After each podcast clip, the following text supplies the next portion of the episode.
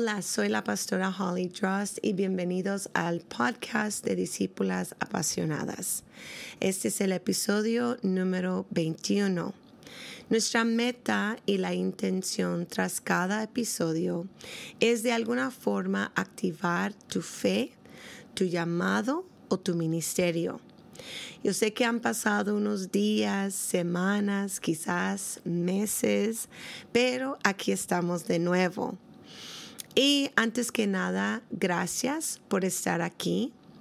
Yo no sé dónde usted se encuentra en este momento en tu jornada espiritual. Puede ser que es algo complicado o en tu vida de fe hay mucha tensión. Te encuentras quizás sumergido en el gran amor de un Dios de misericordia y compasión.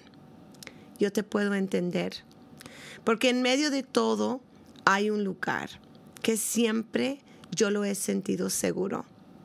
Es donde me siento comprendida. Es un lugar donde me encanta demorar. Los salmos. Siento que los salmos tienen un espacio para cada experiencia humana posible. Los salmos no nos dicen cómo vivir, pero sí revelan las muchas formas en que respondemos a la vida. Son canciones y poemas escritos por aquellos que están enojados, con el corazón roto, desamparados, abrumados, las palabras de los salmos no, no son ah, palabras de un libro de reglas, sino es un refugio, es un registro, es la realidad de la vida en toda su complejidad. Los salmos son la prueba de que Dios puede manejar todo lo que somos, lo que sentimos, lo que anhelamos, incluso cuando lo que anhelamos sea la destrucción o la venganza. Las palabras de los salmos no pretenden ser prescriptivas para la vida, sino una prueba de la vida. La gente vivió, lloraron, se rieron, adoraron, necesitaban consuelo, sabiduría, belleza, y fuerza. Y bueno, nosotros también.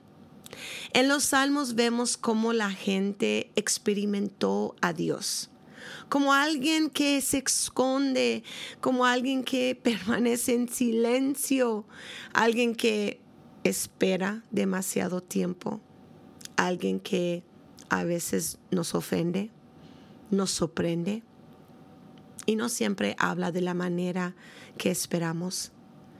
Es ese Dios que hace todas las cosas nuevas, el Dios que se agacha a llorar y el que se deleita, el Dios que como una madre consuela a sus pequeños.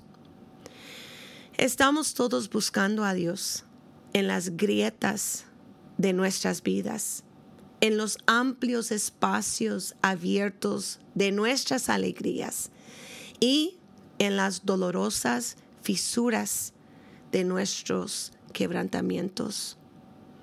En los salmos lo vemos todo. En las próximas semanas no vengo con ninguna instrucción o teoría o aplicación. Estoy aquí para simplemente leerte mis salmos favoritos. Y de esa manera, ojalá activar tu fe tu tarea es nada más escuchar. Cada semana estaré leyendo un salmo en dos versiones diferentes de la Biblia.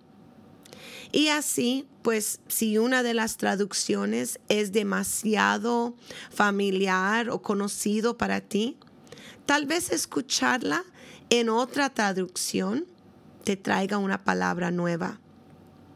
Espero que mientras escuches, recuerdas que los salmos son palabras de nuestros compañeros humanos del pasado, que se sintieron suficientemente seguros con Dios, como para decir honestamente lo que realmente estaban sintiendo, incluso si eso era algo feo.